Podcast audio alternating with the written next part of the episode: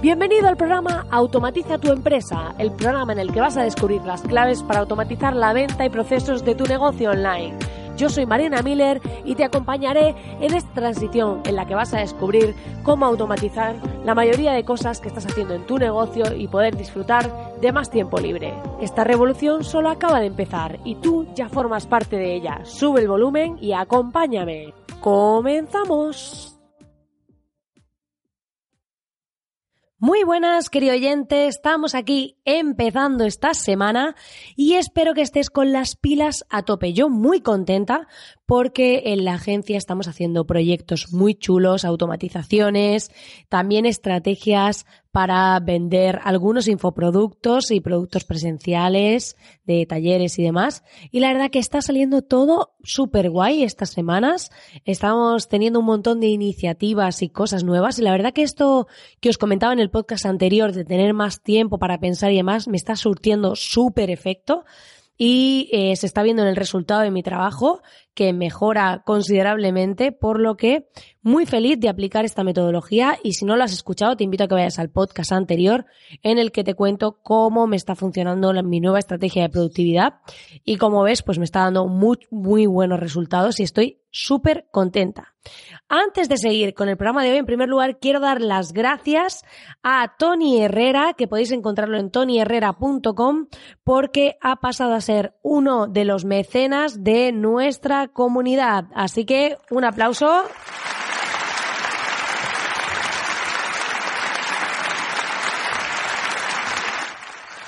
Muchas gracias, Tony. La verdad que este hombre eh, se lo ha ganado a pulso, está se quedó en desempleo, ha montado su web, que como os he dicho es tonyherrera.com, y este, os ofrece un curso gratuito, ¿vale? Así que si queréis, eh, os podéis apuntar. Y desde aquí lo impulsamos porque es un miembro más de la comunidad que está apoyando este proyecto y que además, pues, él tiene su propio proyecto y está ahí surcando los mares del emprendimiento y creciendo día tras día. Y dicho esto, eh, si acabas de aterrizar aquí, no sabes de qué va esto y dices comunidad, de qué habla esta mujer, mecenas y todo esto, puedes ir a soymiller.com donde vas a encontrar nuestra comunidad de emprendedores que tienen negocios que continúan funcionando mientras duermen gracias a esto, maravilla del online, de las automatizaciones y demás. Puedes suscribirte totalmente gratis y acceder a varias masterclasses que tenemos ahí disponibles para ti y participar en el grupo de Slack que estamos compartiendo herramientas y cosas muy chulas. Hoy, esta semana ha compartido Marga una herramienta que me ha encantado que es para sacar PDFs de páginas web. Así que eh, solo tenéis que ir, entrar en la comunidad, suscribiros y acceder a todas estas cosas tan chulas. Y si queréis hacer una donación, como ha sido el caso de Tony, que se ha convertido en mecenas, podéis ir apartado de donaciones. Y dicho esto, vamos a pasar al tema del día, que es un tema muy interesante porque vamos a compartir algunos trucos que aplico con mis clientes para conseguir aumentar las ventas a través de la persuasión. Esto no va de que digamos cosas que no son ciertas ni de que intentemos engañar. Ya sabéis que yo creo en el marketing ético, que es la base de mi filosofía, pero sí que es cierto que podemos utilizar ciertas técnicas de forma ética para conectar con ese consumidor, con esa persona que vea el verdadero valor de nuestro producto, que es finalmente de lo que se trata.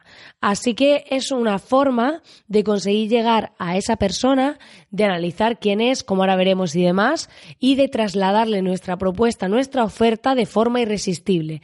Eso no quiere decir que mintamos, ni que engañemos, ni que digamos medias verdades, que son peores que las mentiras, pero eh, que dentro del ámbito de la ética y la moral podemos incentivar las ventas consiguiendo trasladar mejor el valor de nuestro producto o servicio a nuestro cliente, que es finalmente de lo que se trata.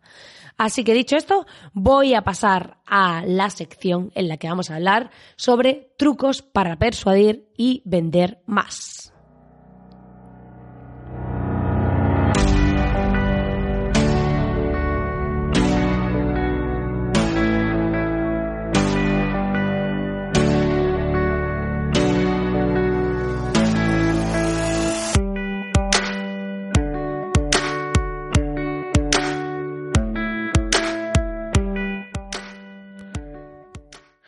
Pues como os decía, voy a daros algunos trucos que aplico a día de hoy con mis clientes que me han funcionado muy bien y eh, quiero que si antes de automatizar, porque estamos hablando de automatización en este podcast, pero antes de automatizar tenemos que tener claro que la página de aterrizaje donde llegue ese cliente, tiene que conectar con él. Eh, esta semana, por ejemplo, hemos hecho una campaña, bueno, esta semana y la anterior, muy fuerte para un cliente para vender un taller y eh, ¿qué pasa? Que nos dábamos cuenta de, claro, la landing, cuando la testamos con la propia comunidad, estuvo funcionando, tenía un, rato de, un ratio de conversión muy alto.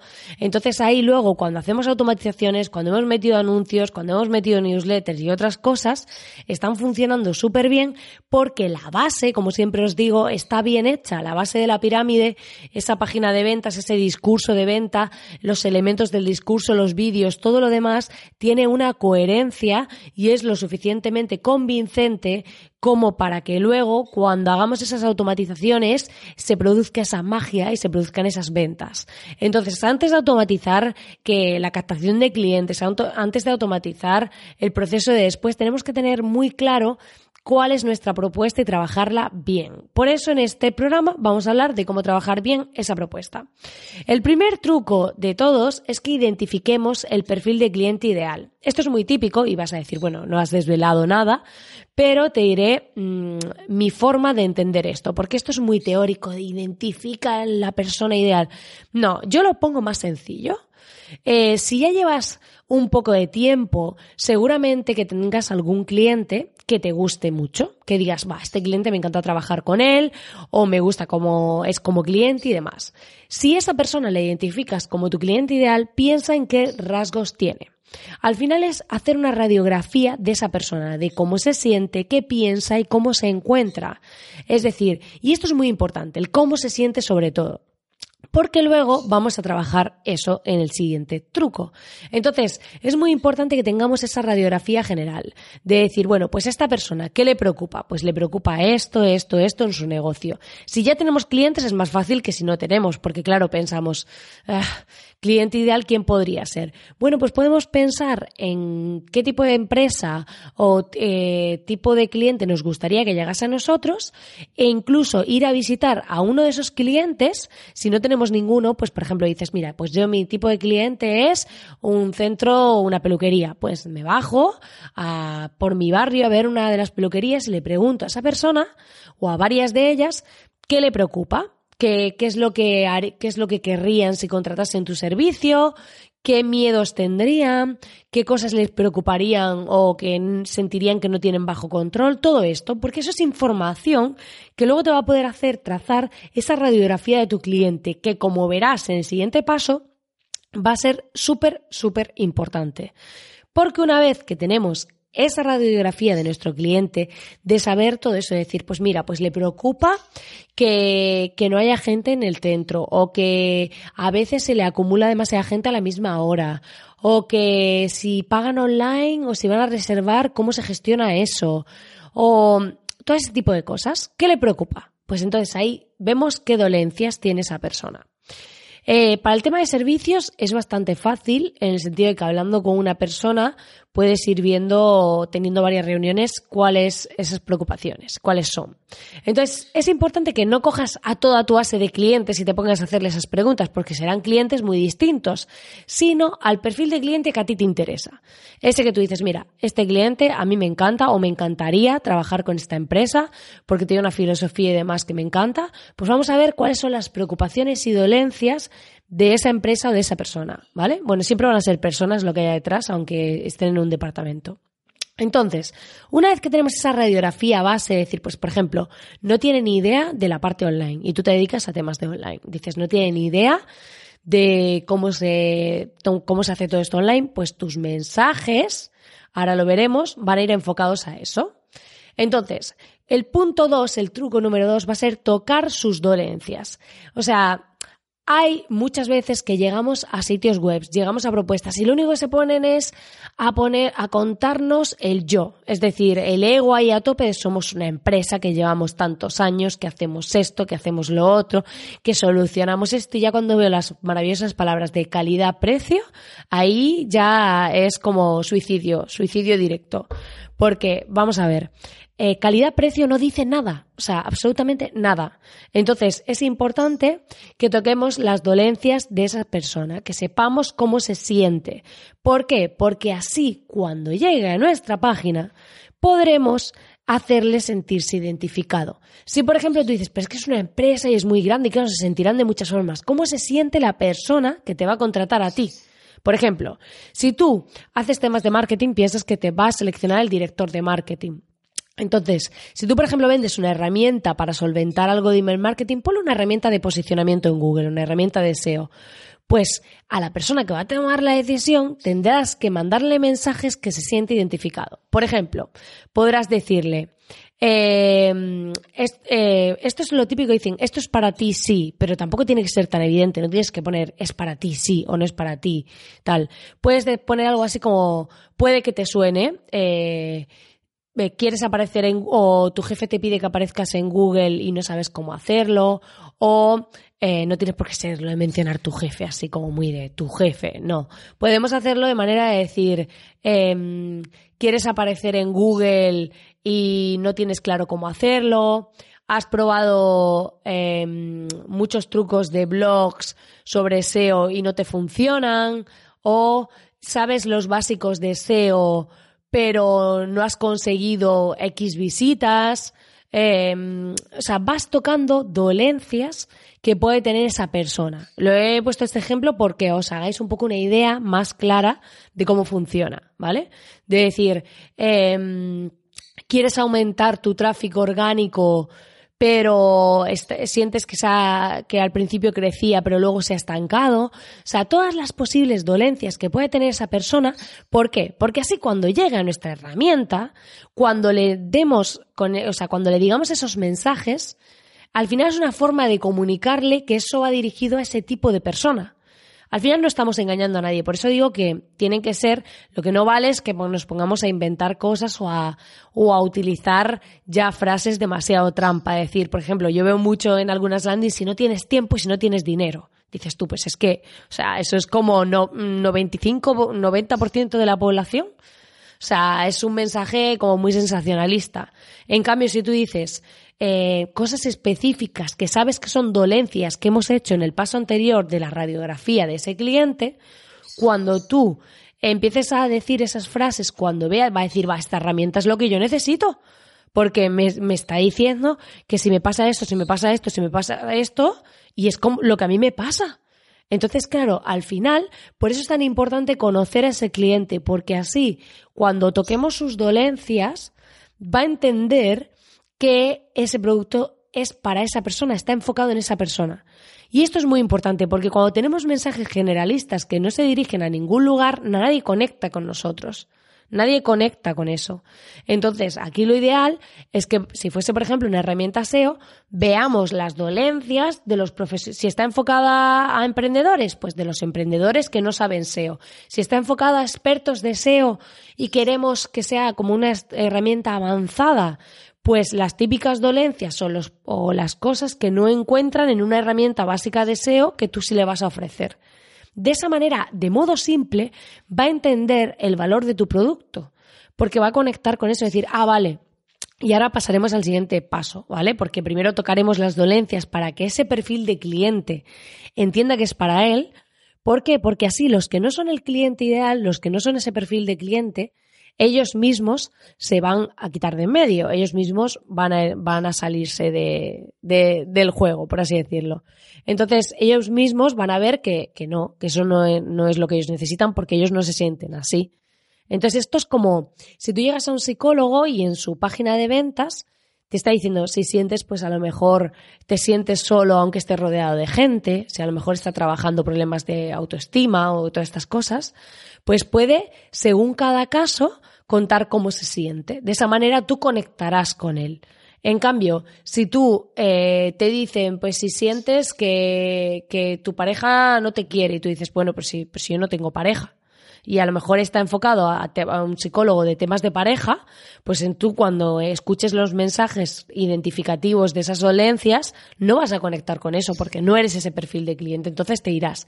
Pero el que sí lo sea, conectará directamente. Y al final nosotros lo que queremos es un conjunto de clientes ideales, no clientes que no nos interesan. De ahí todo esto. Y bueno, pasamos al siguiente truco. Y es que una vez que hemos tocado las dolencias, lo ideal es vender beneficios en lugar de características. Esto Apple lo hace súper bien.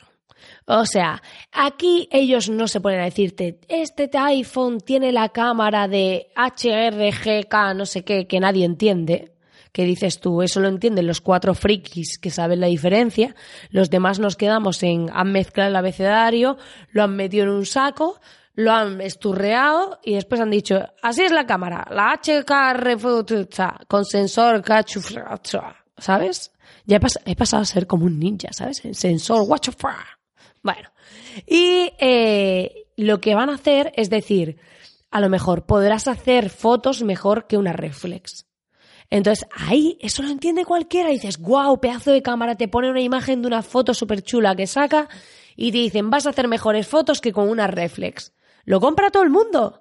En cambio, si tú le dices la parte técnica, no lo va a comprar nadie, nada más que los cuatro frikis que saben lo que es. Entonces, muy importante que sepamos trasladar esos beneficios en lugar de características, porque al final las personas somos egoístas por naturaleza, queremos ver qué nos vamos a llevar nosotros. Entonces aquí pasamos, en vez de hablar del yo, hablamos del tú, de qué te vas a llevar tú, de qué vas a conseguir tú. Y esa es la clave, que seamos capaces de, en vez de decir, mira, mi producto tiene esto, esto, esto, esto, no. Mi producto te da esto a ti, te da esto otro, te da esto otro. Eso es lo que nos va a hacer que esa persona desee verdaderamente nuestro producto, porque ve lo que se va a llevar, lo que va a sacar. Esto es como cuando dice, si un teléfono tiene no sé cuánto de batería, ahora es que estoy mirando teléfonos, se nota, ¿no? Estoy mirando para comprarme, eh, entonces estoy ahí, se nota que estoy metida en el tema. Pero bueno, entonces es como, si coges y dices, pues este teléfono tiene no sé cuántos miliamperios de batería, dices, estupendo, pero si te dice, en vez de decirte eso, por eso digo que Apple lo hace muy bien, te dice, la batería, vas a poder estar sin cargar la batería hasta no sé cuántas horas. O sea, mirad la diferencia. No es lo mismo que yo te diga, él tiene tanto de carga, de miliamperios o lo que sea, em, es hablar del yo. Es decir, mi producto tiene esto, ¿vale? En cambio, cuando lo convertimos en beneficio, decimos, te va a durar la batería y vas a estar tú sin cargar el móvil tantas horas. Entonces, hemos pasado del yo al tú, que es la clave de este tema. Es la clave de convertir las características en beneficios, porque así la persona ve las ventajas que tiene para, para ella. Y luego el cuarto truco sería eh, meter las ventajas. ¿Por qué comprarme a mí y no a otro? Y aquí tenemos que poner en valor nuestra diferenciación. En esa página de ventas que hagamos, en esa propuesta que hagamos, eh, ya sea a través de email, ya sea a través de una landing, lo que sea, tenemos que poner en valor nuestra diferenciación. Es decir, por ejemplo, eh, si tu producto, si tu tienda tiene envío gratis, si pueden devolver, pues por ejemplo, Zalando hace mucho lo de envíos y devoluciones gratis, pues tú sabes que si compras en otra web y no te queda bien, tienes el problema de devolverlo. Y sabes que en cambio con ellos, si lo compras ahí, que no me patrocinan ni nada, no me dan nada, que ya podría pedir yo algo por mencionarlos aquí, eh, te van a te va, tienes la devolución gratis. Entonces es un alivio. ¿Cuánta gente, o sea, cuánta gente, por ejemplo, compra en Amazon porque el tema de las devoluciones está resuelto? Vamos, un montón, o sea, un montón. Al final es por transmitir también esas ventajas que tú tienes. Puede ser la experiencia que tengas. Puede ser que hay clientes que te avalan. Puede ser resultados que hayas conseguido. Puede ser un montón de cosas, pero sobre todo mostrar, mostrar tu valor tu diferenciación, ¿vale? Es muy importante y la diferenciación no es, es que estoy, eh, pues es que yo soy una persona que trabajo eh, más profesional que otro. No, no. O sea, eso no es una diferenciación. Otra cosa es que tú digas, mira, pues yo te voy a entregar un informe, siempre es en vez del yo, centrarnos en el tú. Es la clave. En vez de decir, yo soy muy responsable y me encargo de controlar todo, la diferencia puede ser, te voy a mandar un informe cada semana eh, con todo esto. Ahí estamos en el tú y es eh, lo mismo, es en vez de decir confía en mí que yo controlo, es decir, no, no, yo te voy a enseñar el valor de mi trabajo cada semana, por ejemplo. Si hablásemos de un servicio, de, no sé, se me ha venido a la cabeza eso, pero podríamos trasladarlo a cualquier cosa. Es decir, aquí la clave es que pongamos en valor esas ventajas, porque hay veces que a lo mejor el producto o servicio mm, lo pueden comprar en otro sitio, igual. Entonces, ¿por qué comprártelo a ti y no al otro? Pues hay que poner eso en valor. Y sobre todo buscar diferenciaciones que sean reales, que sean tangibles para el cliente. Que no sea yo estoy motivada o soy responsable. O sea, no me vale. No me vale nada. Entonces, es una forma, o sea, hay que buscar, si por ejemplo, imaginaos que mm, somos, ¿qué te digo yo? Un asistente virtual. Pues dices, a lo mejor te puede decir, pues vale, es que, que, ¿cómo contratas un asistente virtual o a otro? Pues te van a decir, bueno, pues eh, es que yo pues cobro tanto la hora, el otro tanto, vale. Nos salimos de la parte técnica, por así decirlo, de la parte comparativa. Entonces, a lo mejor tú eres más caro que otro, o tienes un precio más alto porque caro o barato es relativo. Y resulta que eh, tú, por ejemplo, en cambio, le pones a esa persona, le mandas un informe mensual de las horas que se ha ahorrado. O te vas a encargar de mandarle un planning de las cosas que tiene pendientes. O, ¿sabes? Todo eso hay que ponerlo en valor. Es decir, si son ventajas que yo ofrezco que no ofrece otro, lo pongo en valor, ¿vale? Entonces, tenemos que ponerlo en valor. Y un último truco o consejo es que añadáis una sección de preguntas frecuentes. Si vuestro servicio o producto requiere cerrar la venta eh, en ese momento, es súper top meter una sección de preguntas frecuentes dentro de la página de ventas. ¿Por qué? Porque así las posibles cosas las posibles objeciones, que esto también eh, da para otro podcast hablar del tema de las objeciones, pero eso lo voy a comentar en otro, solo dedicándome a eso, que sería otro truco, trabajar las objeciones de tu cliente. Em, aquí la clave es que en esas preguntas frecuentes, la típica duda que podría tener cualquier persona para pensárselo, para decidir si lo compro o no, imaginaos que vamos a contratar un coach. ¿Vale? Y te pone primera sesión gratis. Pero tú dices, claro, y luego, ¿cuánto me va a costar la sesión? Porque este tipo tiene pinta de ser caro, tiene pinta de ser bueno, no sé, a lo mejor luego me cuesta 100 euros y yo quiero pagar 50, por poner un ejemplo surrealista, ¿no? Entonces, si luego si pone cuánto vale la sesión, pues puedes ponerlo en una pregunta frecuente. ¿Cuánto cuesta las siguientes sesiones? Pues ahí lo que vas a hacer es que si esa persona se lo estaba pensando, ya en las propias preguntas frecuentes, va a encontrar la solución a su pregunta y va a tomar la decisión. Y las preguntas frecuentes ayudan muchísimo a tomar la decisión. Eso sí, no vale convertir preguntas frecuentes en párrafos frecuentes. ¿Qué quiere decir eso? Que hay gente, y me he encontrado con varios clientes, que en vez de decir, eh, ¿y cuánto me va a costar la sesión? ¿Vale? Eh, la pregunta en sí, la pregunta frecuente que se desplegaría, los suyos que estén en bocadillitos de estos que se despliegan si es un formato web, en vez de preguntar ¿y cuánto cuesta cada sesión después? ¿Vale? ¿Cuánto costaría cada sesión posterior, por ejemplo? Pues hay gente que empieza a poner. Y si después de realizar, eh, después de realizar la primera sesión, ¿cuánto costarían las siguientes? Eso no es una pregunta, o sea, la pregunta es, ¿cuánto cuestan las sesiones posteriores? No es, y si después ta, que al final se convierte un párrafo y cuando se convierte en preguntas frecuentes en párrafos ya nadie las quiere leer. Porque yo lo que quiero leer es una posible pregunta y digo, ah, vale, tengo esta duda, pum, la resuelvo. Y entonces, al resolverla, ya a raíz de ahí, directamente cierro ventas. Yo he probado landings con preguntas frecuentes y sin preguntas frecuentes y convierten mejor las que tienen preguntas frecuentes.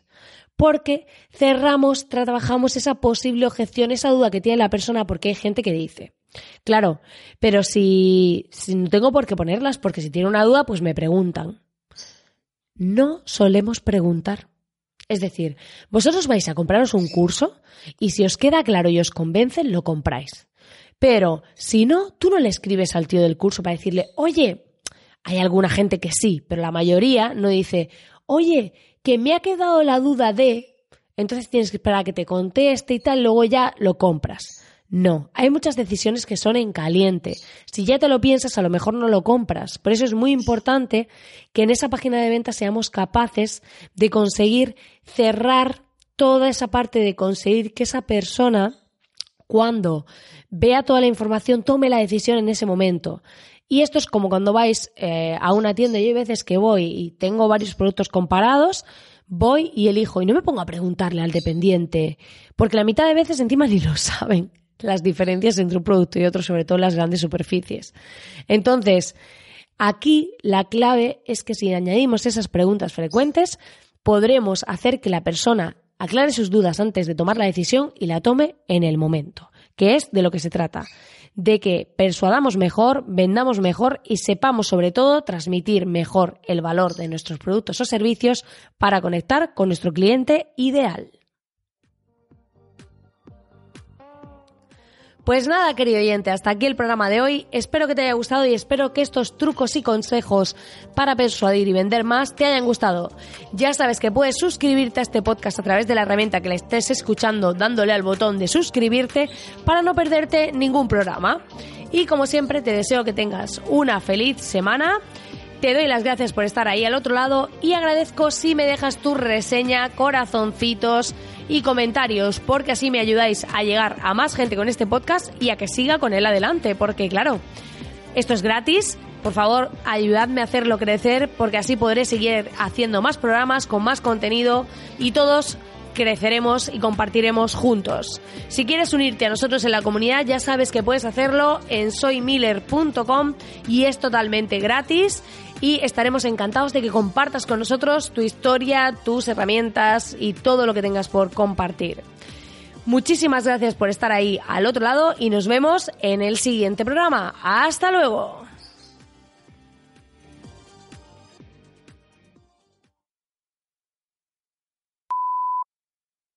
Hoy estaba yo tope motivation aquí con, con las dolencias, con la venta. Es que me flipa la venta, me flipa ver cómo podemos trasladar mejor nuestros mensajes y cómo de repente el mismo producto se puede vender el doble, el triple o no sé, millones. Vendamos millones de cosas. Al final pensad cómo lo hacen los grandes. O sea, yo creo que el director de marketing de Apple podría vender cualquier cosa. Podría vender a su madre, a su abuela, Podría venderlo todo, sabe todos los trucos que saben los grandes. Ese hombre hay que secuestrarlo. ¿Alguien se ofrece como sicario?